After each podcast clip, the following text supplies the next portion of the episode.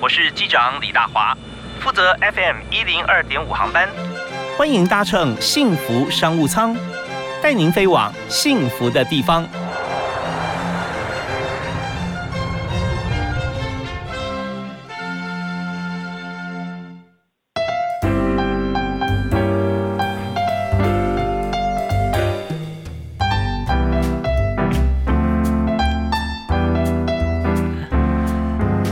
听众朋友，大家下午好，大家午安，非常欢迎您在每天下午的五点到六点锁定 FM 一零二点五收听幸福商务舱，我是李大华。那么在今天幸福商务舱里面，我们谈的这个商务啊，真的是很商务。嗯，但是我们知道说做生意嘛，总是呃要我们要设定目标啦，要呃来做公司营运。但最重要一点就是说，你的商品要被看见了。那怎么样被看见呢？以现在来讲，在数位时代里面，我们当然数位行销是绝对的显学，它的做法跟。过去我们在传统行销方面啊，不管是用这个店面上面的，像是 DM 啊，哦，或者说用呃广播电视广告啊，呃，或者各种不同像看板呢，这些都不太一样。因为现在呢，所有的看板集中在哪里？不是大大的这个 T bar，而是小小的手机。所以在这边我们要在各行各业要脱颖而出，做好行销，就一定要做数位行销。那怎么做呢？我们就邀请专家在我们节目现场跟大家来分享啊。那今天介绍的特别来宾是大大学院，也就是上班族啊最大。线上课程的这家公司，大大学院的产品经理，Facebook 广告金牌投手的老师黄一奇，黄经理，嗨，一起好。嗨，大华哥好，各位听众大家好。是呃，听到你的课程就觉得非常厉害啊，这 Facebook 广告，而且是金牌投手哈。那所以投放广告，我们要当这个数位广告的投手，他一定要具备的能力哈。最基本我们要让大家认识一下，怎么样才能当做广告投手？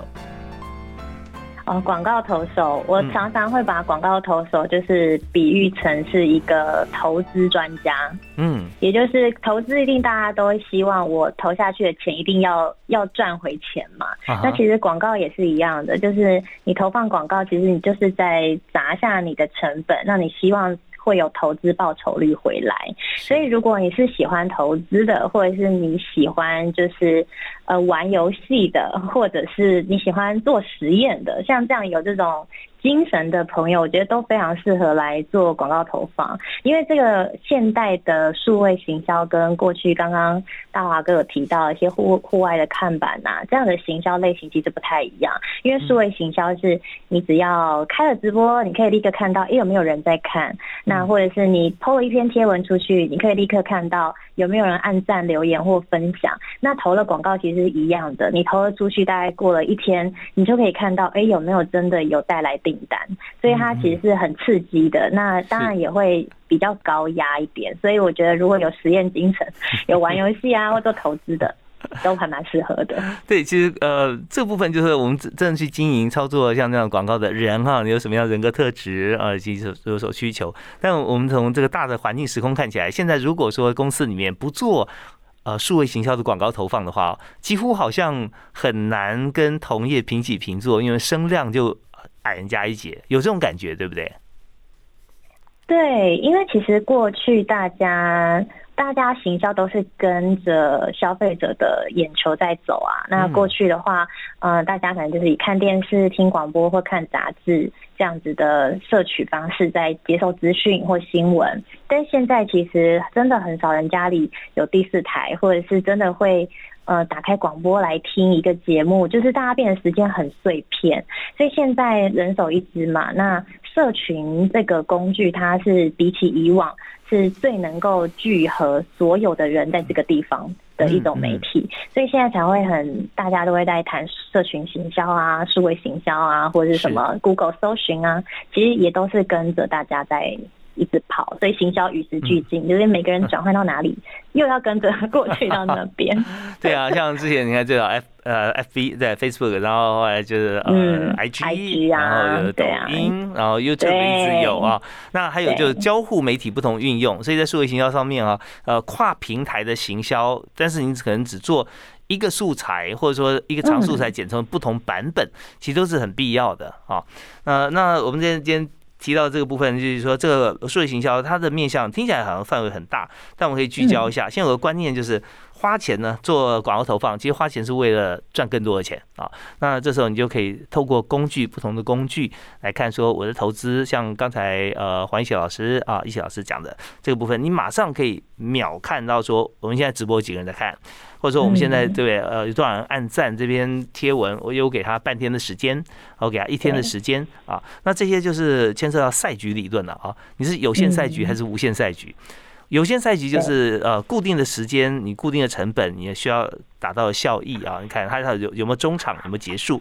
那无限赛局的话，有点像是企业形象广告这种啊，我做出去不见得它马上要回收，但是它是代表我的形象。那在数位形象上面，其实这样子的广告也有，但是不是这么这么比例这么高，对不对？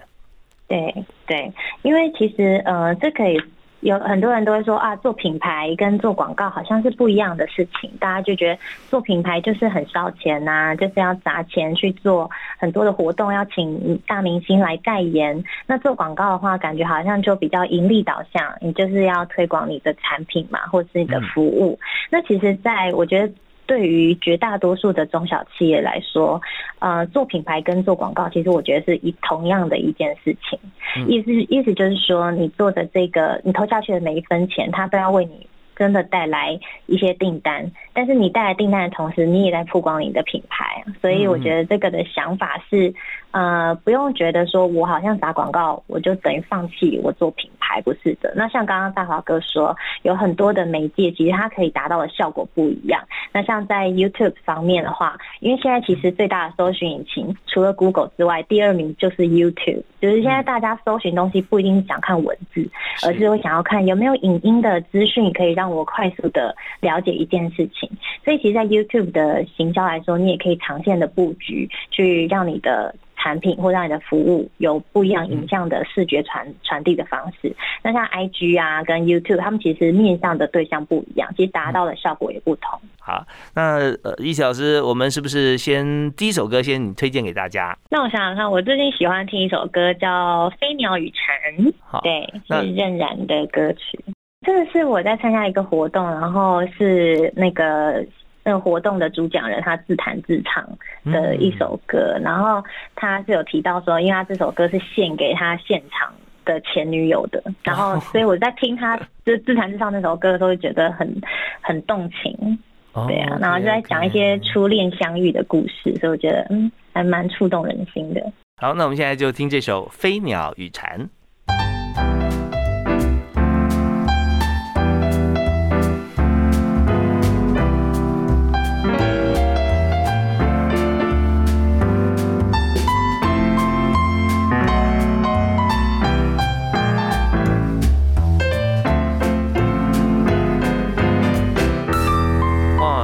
现在呢，呃，不能进场看棒球哈。大家有时候棒球迷会觉得说，啊，有有点这个按耐不住。为什么呢？因为看电视棒球是不错啦，但是少那种现场的感觉。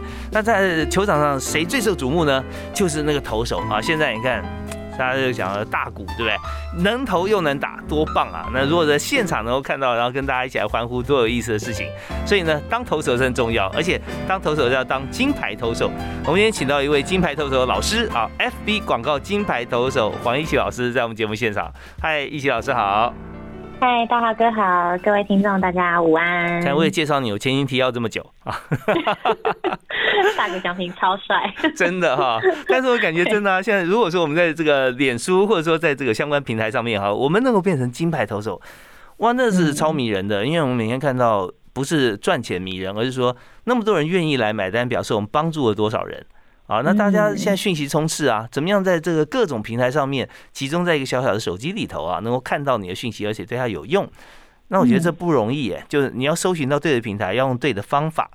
然后去做对的事，对不对啊？所以这这讲起来是很复杂，但是我们简单的来说哈，就说嗯，我们先看产业好了。现在各行各业似乎都是要靠数位行销啊，那有没有说吃数位行销最重的几个产业是哪些？我常会比喻，就是数位行销，它其实就是你业，如果是做业务的话，你本身就是你带着讯息嘛，你带着你的产品去见你的客户。但数位行销的话，其实你就把每一篇贴文或是每一则影片当做你的业务员，然后你同时可以号召几百个业务员去帮你谈你的生意。嗯，所以它的它的效益就是，如果在家里动动手指头，然后可以把我想要的讯息透过他们去传达出去。那所以需要的产业来说，呃，当然是如果是数位产业，例如说像我们大大学院是数位内容，我们的付费是一定要在线上完成的。那或者是像数位游戏啊，或是像软体啊这种就是 SaaS 系统啊这种的，它是势必一定要做数位行销的，因为它最终的结账完成付款，它就是一个线上的行为。那另外来说。呃，有很多像虚实整合的这种，像电商，有很多的电商可能有他自己的实体店面，但是他电电子商务这块还是一个很大的比重，那这块一定也是需要去做整合的。那也有很多人说，哎，我我是经营餐厅的啊，或者我是经营补习班的啊，或者是嗯，我甚至我是农农业，对对对，像这样子，他需不需要做呢？其实就比较。比较不一定了，因为有一些的族群是说你是做餐厅，你是做社区的，那其实你的量不需要这么大，你就已经能够呃很保足你你需要的营收的话，那其实或许你更需要去做的是社区的这种传单啦，或者是在社区当中去做一些关怀啊，然后去。打深你的客户的关系，但是如果你是有希望说，哎，要开分店呐，然后想要跨国经营啊，甚至打出一个品牌，然后做很多的代理这种经营的话，哎，那你的野心可能就不一样，你的市场的概念也不同。这个时候你可能就需要去评估你要不要做数位行销。OK，所以刚才黄一奇老师讲的这个部分啊，大家知道说，其实线上线下整合很重要。如果说我们还是线下啊，就实体的比较多的话啊，那也。不太需要这个多的人力，因为太多人过来，你可能没办法做实体服务的话，那么你在社区方面做呃一般场行销也 OK。可是现在啊出现一个点哈，就是说呃刚呃一奇老师有讲到哦，如果说野心比较大一点，或者说你希望能够服务更多的人的时候，我觉得对，因为现在硬体的关系非常方便，再加上一个呃线上付费机制的成熟化，就变成我随时随地对我只要在线上，我有个网站，他只要点选。Maybe 我们就一般熟悉的叫做购物车嘛，对不对？你要点了以后把所有东西放进去，然后你要结账，你要绑定各种方式，它都可以轻松的让消费者方便。所以这时候发现说，呃，线下就算线下服务，你也可以线上先收费。哦，没错，对啊，物流也非常方便。对，物流也方便。也就现在，我们光是看呃全联或者看其他的公司，以圈来讲，P 叉配他们的行销的模式，呃，我们也算是一个非常经典的一个例子。那现在大家就直接拿手机去啊，要刷一下。那怎么储值呢？也就是说，我们不不管说任何一个商店哈，呃，系统。他是不是呃可以来？好像说这，当然他有先收款嘛，甚至他可以把利息算到他的收入成本里面的呃来来作为估算啊效益。但意思就是说，他可以更方便的掌握他现有既有的资源，然后再做未来的规划。所以，如果我们就算企业体比较小一点的话，如果现在我们可以上网，可以先呃把这个呃就是付费结账的这样的机制啊，跟你自己的产品或服务模式串在一起的话，那你不做数位行销？就觉得说，你就是不想收钱的意思啊。对，太可惜了，因为现在很多像全联，他的支付跟会员也都绑定 A P P 了嘛。那现在大家其实谁想要带一张会员卡跑来跑去，通常都啊忘记带，还要报电话等等的，其实很麻烦。所以其实实体店面结合就是线上的会员机制，已经是非常非常常见的一种做法了，也非常有效。是，好吧。那我们在这个阶段，我们还可以跟大家来分享一个议题啊，就是说，呃，现在我们不论大公司小公司做数位行销。既然它是一个趋势，已经确定的话啊，那我们就是想说，做数业行销啊，它就是要投放广告嘛，啊，那就是钱就会出去。所以我们怎么样来制定我们的 KPI，或者说我们的目标？我们做哪些的投放？然后怎么样思考这个数字如何去随时做调整？那这个部分有没有一些做法可以请那个一起老师跟大家分享？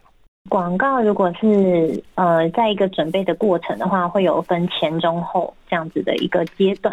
那当然前期的准备，你当然要先去理解说，哦，我这次的行销的目标这件事被变得非常的重要。因为过去的传统的行销或者是广告看板啊，投放在一些媒体杂志啊，其实它的它的目标通常都是我想要扩大知名度。那但是扩大知名度之后呢？你想要做到什么？那其实数位行销的好处就是，你同时不只是可以扩大你的知名度，而且你甚至是可以透过一些呃设计，让他最后是真的成为你的会员，而且是付费的。所以前期的目标制定很重要，所以我们都会问说：，哎，你这次投放广告，你想要达成什么目标？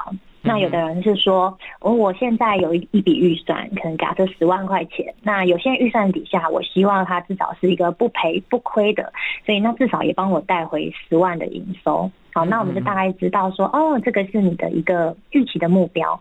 好，那我们就可以去 推算说，哎，那你的产品的客单价是多少呢？那假设如果是一千块的这样子的产品的话，那这样相对来说，我是不是就是要卖到？呃，一百分我才可以达成我的目标嘛？那我们就会开始去计划说，好，那我们这个目标就是我要先，我这这次我想要赚十万，而且我要有一百个会员，那我要怎么去抓我的？族群，所以在前期我们就可以去沟通说，哦，其实你这次的目标并不大，因为一百个会员在数位的环境来说，不算是一个很大的规模。那我们就说，那你的受众其实就是聚焦在一个可能十万这样子的人数，那最后的转换转换率大概有十趴，哎，那这样是一个不错的一个数据。所以我们在前期就去沟通说，好，那你这次主要推的产品是什么？然后我们要沟通的讯息对象这些都准备好，那我们再开始进行投放。那只是投放前期还会有素材的准备啊、文案的准备啊这些的部分，然后再来就是就要锁定渠道，因为我们就是有一个十万的一个人数的规模嘛。这个部分哈，我们要休息一下，听段音乐回来啊，大家稍微沉淀一下，稍后听完音乐回来，我们再请黄一喜老师跟大家来做分享。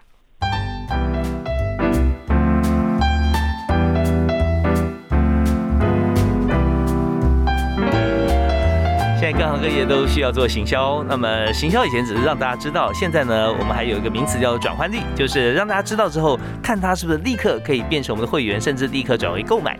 像这样子的情形，我们在数位上面就很多的指标，甚至我们还做个仪表板来看，说怎么检核哈，我们所花出去的钱，它转换过来哈，变成我们的利润哈，收益。那今天要谈这个主题啊，一定要找金牌老师，所以我们特别邀请大大学院的产品经理，也是 Facebook 广告金牌投手的老师。黄一奇黄老师，嗨，一起好，嗨，大华哥好，各位听众大家好。呀，刚才你举那个例子啊，非常鲜活，就是说我们现在如果今天我们要呃有一百个会员啊，那么我们怎么样来聚焦哈？就是怎么样来把这网撒下去？我们要对哪些族群？然后最后可以有多少的百分比？好像算百分之十的转换率，怎么样可以达到这个高的转换率啊？那怎么样算高？怎么样算低？又该怎么做？所以请一起跟大家来分享一下。所以刚刚提到说，我们有制定了一个很数据化的目标。那在接下来，我们就要去评估说，那我这次要在哪一个地方去做这个讯息的沟通是最有效的？是。那通常大家来说，Facebook 为什么会是现在的主流？就是因为它涵盖的年龄族群是最广泛的，就是啊，长辈也在啊，年轻的朋友也在啊，对。然后或者是有消费力的人，主要其实都还是在 Facebook 上面。对，所以就是 Facebook 现在为什么，嗯，大家还是投入蛮多的。那选定了，假设我们就是 Facebook 这个族群，嗯，那我们就可以进到广告的后台去做设定，就是设定说我要什么样的兴趣啊，或是我要什么样子的，嗯，年龄区间，然后他住的地方在哪里，其实这都可以透过 Facebook 后台去做设定。那在看后台之前，是不是要先呃跟 Facebook 有一个进一步的一个升级？嗯。哦，不需要啊，这个部分就是它呃界面做的非常友善的地方，就是每个人其实你都有一个广告账号，可以去投放你自己的。广告，所以就变成是，你，不一定要是公司行号，你就是以只要有一个 Facebook 的个人账号，你就可以去投放了。所以你就开一个个人的粉丝专业，你也可以开始为自己做行销。嗯，所以我们的付费机制现在线上都很方便。你看你要投放多少的这个金额哈，它当然也会有年龄层啦或区域啊这些让你选择。那么可是现在，然我们也知道。在过去这几年里面啊，它的广告的这个效益哈，也就是它的金额，就涨价蛮多的，对不对？对，因为它的进它的呃价格的方式是不是一个固定价格？不是说我要一个曝光我就是多少钱，它是看也有多少的广告主也同样在竞争这些版位，所以它的价格是浮动的。所以现在来说，竞争对手多了嘛，所以。一定会比较贵一点的，所以这是肯定的。对，因为这个机制相对来讲算是人性化，但是也是一种饥饿行销吧，就彼此这个广告主在 compete，然后就看说你要投放多少钱，然后达到多少。那怎么讲说它广告会变？广告费会变贵，但又不是它涨价呢。就是说，它今天你花的一样钱，比方说你今天花一百块啊，在三年前你触及人数可能是一个数，那在今年你同样花一百块，但你触及人数呢，可能只有十分之一或者二十分之一啊。那这样子，其实十分之一算是很客气。我记得他讲好像说。现在看起来这个效率哈是会有差别的，不过也没有关，不过也没有关系啊，因为易奇老师刚刚有提到说你是跟其他的这个呃同业或或竞争对手对竞争对手，他不见得卖这个东西跟你是一样，但是他也在这个平台上面去呃做相关的轮廓的一些投放啊，那这时候就大家彼此来竞争。好，那呃以目前来讲哈，你看说用 FB 这个管道，几乎现在是如果只选单一平台的话。它是一定是首选，对不对？对，它一定是首选。嗯，它可以延伸到哪里？因为 Facebook 它的集团是蛮庞大的一个集团，所以它旗下还包含了像有 IG，那还有 Messenger，就是我们平常在跟朋友聊天的那个。对话平台，嗯那另外它 WhatsApp 也是它的集团之一。那现在你只要学会 Facebook 的广告的后台，你同时可以投放到 IG，也可以投放到 Messenger。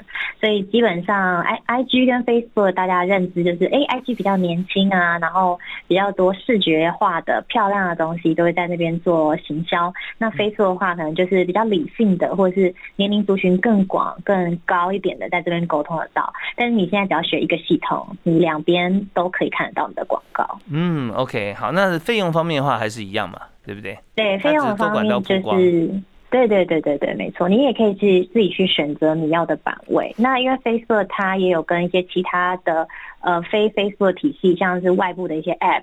也都有合作，甚至像雅虎啊这种入口网站，它都有合作。所以其实你只要投放，有很多其他外部的部落格或网站也都看得到你的广告。对，那这就是所谓联播网的概念啊。对，没错。OK，那刚刚我们讲到广告有前中后嘛，前面就是我们设定好目标啊，有具体的数字的目标，然后你要赚多少金额回回报哈，或者说你要多少会员加入，那么同时还要准备素材啊文案。对。那在中期的话，就选择。曝光的渠道管道啊，Facebook。那在后是指什么部分呢？啊，后期的话，我们通常就会开始去数据已经在跑了。我们其实也知道哪一个贴文、哪一个素材，它的成效是好或不好。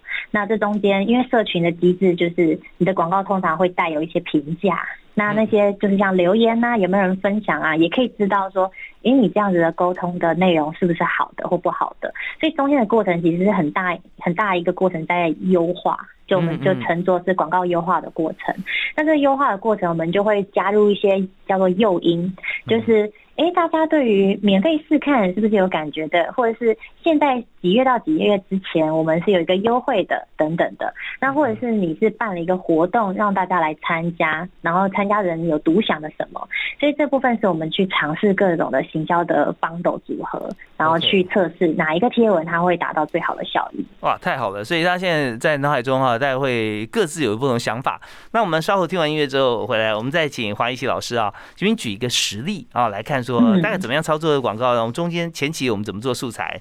然后中间呢，我们是呃如何选平台？然后在后期哈，怎么样看数据？那你们是不是也要做仪表板呢？对，我们也有自己的仪表板。有自己仪表板。好，那我们提一下，一般呃有效仪表板一定要具备哪几种元素啊？哪些数据在上面哈？那还有就是说，如果发太多的话，会不会形成干扰啊？这方面也要考虑到啊。他说常常收到一些不是他要的，那最后他根本就封锁你了哈。那我们就就看就没有办法让这么多人看得到。好，我们休息一下，继续回来深度来谈谈看，在 FB 上面哈，怎么样成为广告的金牌投手。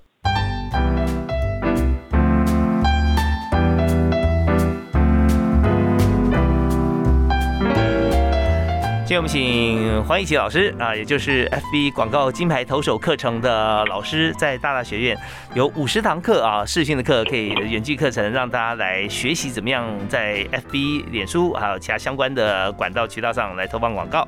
嗨，一奇老师好。Hello，大华哥好，各位听众大家好。呀，我们现在越来越精彩哈，大家进入一个一个空间，就是说我们每个人，不管你有公司、工作室，还是你只是个人，我们在 FB 上，我们都可以来投放广告，让大家更多的人。从来没认识你，也没看过你的人看到你的这些资讯。那我们现在讲到广告的前中后期，那行不请一起老师来举个例子，但我们来操作广告前期，他这个商品或这家公司它是怎么做，然后中后期怎么样检核它的效果？嗯，好，那我就直接举我们自家的一个案例，好好啊。好，这是我们呃大大学院的一个很独特的一个产品，就叫大大读书。那大大读书的话，是我们会为各位大家学员去一年说一百本书。那这一百本书都是近年的新书，对，所以我们就是节省大家阅读的一些障碍或是时间，帮大家整理好书的精华。嗯，所以这是一套订阅制的一个产品。所以我们一开始其实，在规划的时候，我们其实并不知道呃，现在读书人到底多不多。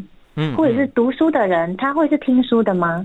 对，他是改变习惯，他会不会来加入？嗯，对，其实他是不太一样，因为一本书可能就两百多块，但是在我们一百本书，一个一年只要一九九零，其实听起来是非常非常划算的一个价格。可是也不知道大家会不想听啊？嗯哼哼，对，所以我们在一开始的时候就会先去做一些的市场调查。可能就会透过我们的几个几大说书人，可能像 Jerry 啊，然后谢文宪宪哥啊，徐浩怡老师啊，这几位是我们的说书人的代表。然后先从他们的渠道，例如他们的粉丝专业，他们长期有经营，所以就。呃，做一个名单，做一个表单，让大家去搜集。说，哎，如果我说书的话，你会不会想听？那大概价格多少？那嗯，有哪些书是你一直想听，然后但是你都没有时间去读的？我们就是了解一些这种的兴兴兴趣跟喜好。嗯，那我们那时候大概收集到大概一千多笔名单。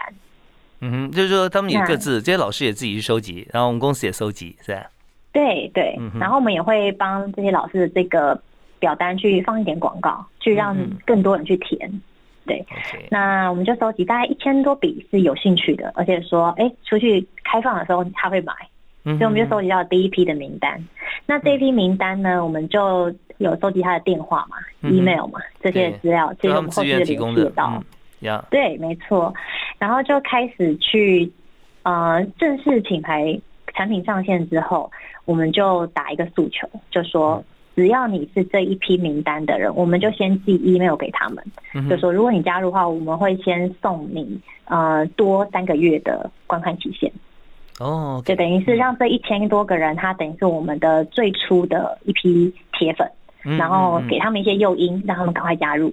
那大家都是从众的嘛，所以只要一开始的产品看起来哎很多人买，其实后面的那个行销就相对容易很多。嗯，所以我们在前期的这个准备都会有一个概念，就是你一开始就是要营造很有话题感，然后让大家觉得哇，这个产品很吸引人。嗯哼，对。那当然后期的话，我们借由这一千个名单，好，假设转换率有百分之五十好了，算不错了，就是有五百个人抢先加入。那 Facebook 广告有一个功能是，你可以透过名单再去放大，也就是这一千多个人只要放到系统里面，你可以去选择，哎，我想要扩大几倍。几倍，嗯，那他就会针对这一千个人的轮廓去去找更多相似的人。哦，不见得是这，是不见得是这一千多个人的朋友，而是他的轮廓相似，年龄层、呃，职业别、喜好度各方面啊，他会帮你搜寻。对对，这就是 Facebook 演算法帮助的地方，他就会帮他们搜集。那通常一个放大大概就会到二十万，所以我一千个名单瞬间就会放大变成二十万的名单。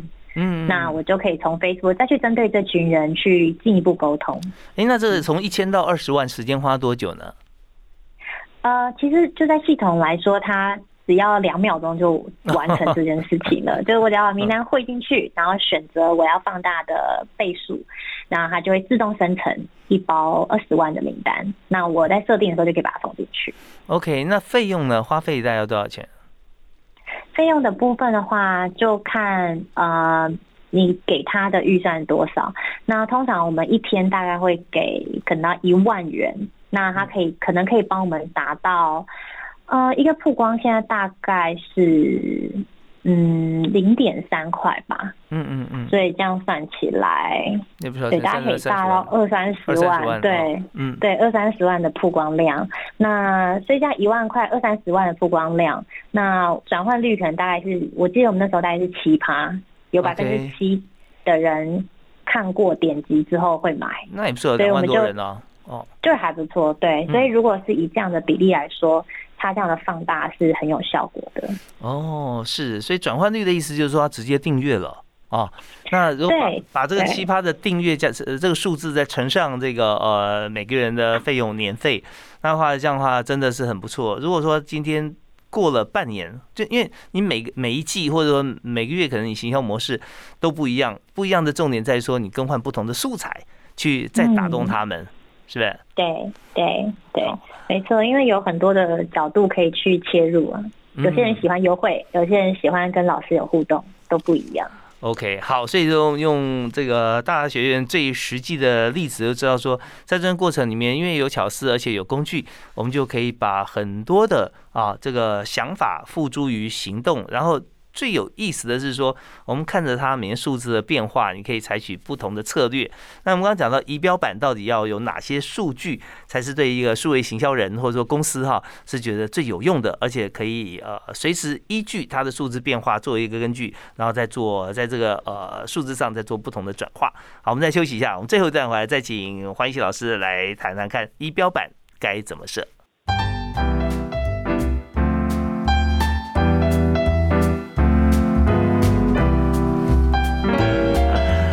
行销年代里面，特别是在数位时代，就要用数位行销。所以今天呢，我们要找一位这个知名的老师来教大家哈，怎么样来做好数位行销。这一定要非常特别的来宾。所以今天我们邀请的是大大学院啊广告金牌投手的老师黄一奇。嗨，一奇老师好。嗨，大华哥好，各位听众大家好。你好，我们在最后一段啊，也是短短五六分钟时间里面哈，我们今天整集节目，我先把我们今天要了解的，跟大家来说明一下。如果说刚才。呃，我们有讲过，你现在在加入没有听到的话，你可以听我们的回放啊。最主要我们讲说有哪些产业啊，跟公司要数位行销。现在发觉说，只要你在线上做生意或线上可以收钱的，你都要做数位行销。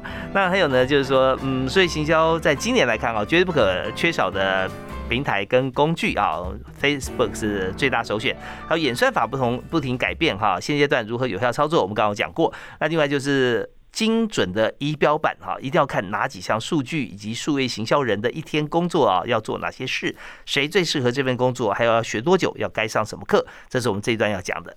好，那所以一节老师，我们先讲一下仪表板，好不好？这 dashboard 我们要怎么样来制作？以呃数位行销来说，就是每一位新人一定都要知道一些广告的指标术语，但其实这些都不难，就是非常好理解。第一个可能就是曝光，嗯，曝光次数。那曝光次数的话，就是这个广告它被秀了多少次嘛，像这个东西。那另外一个来说，就是触及的人数。也就是你曝光，你有可能哎，大华哥看到了一个广告，但他可能明天会看到同样的广告，他会重复曝光，但是其实都是大华哥一个人。嗯嗯。所以其实我们更看触及人数大于曝光次数，因为曝光次数是说啊，我同样的人可能可以看两次到三次以上，那但是触及人数是真的知道我们触及到多少的规模。不同的人哦，不是次数而已哦，哦。对不同的人，嗯，对，这两个是我们会很看重的一个方向。那再来的话是指呃点击率，也就是如果我们最后其实都是从社群要把人带到我们的网站嘛，到网站才有办法买东西，才有办法看我们的产品资讯，所以点击率这个东西是很重要的。呀，OK，对。那再来的话，进入到就是转换率。是，那转换率的计算的话，就是用实际购买的订单数去除上你的点击次数，也就是很多人会进到你的网站，但是不一定立刻就会买。对，那这个转换率的话，就是有点击的，然后我们去算，哎，其中有多少人买东西？嗯，对，这个是转换率。那再来最后一个的话，也是很重要的是投资报酬率。嗯哼，投资报酬率我们称它是 ROAS。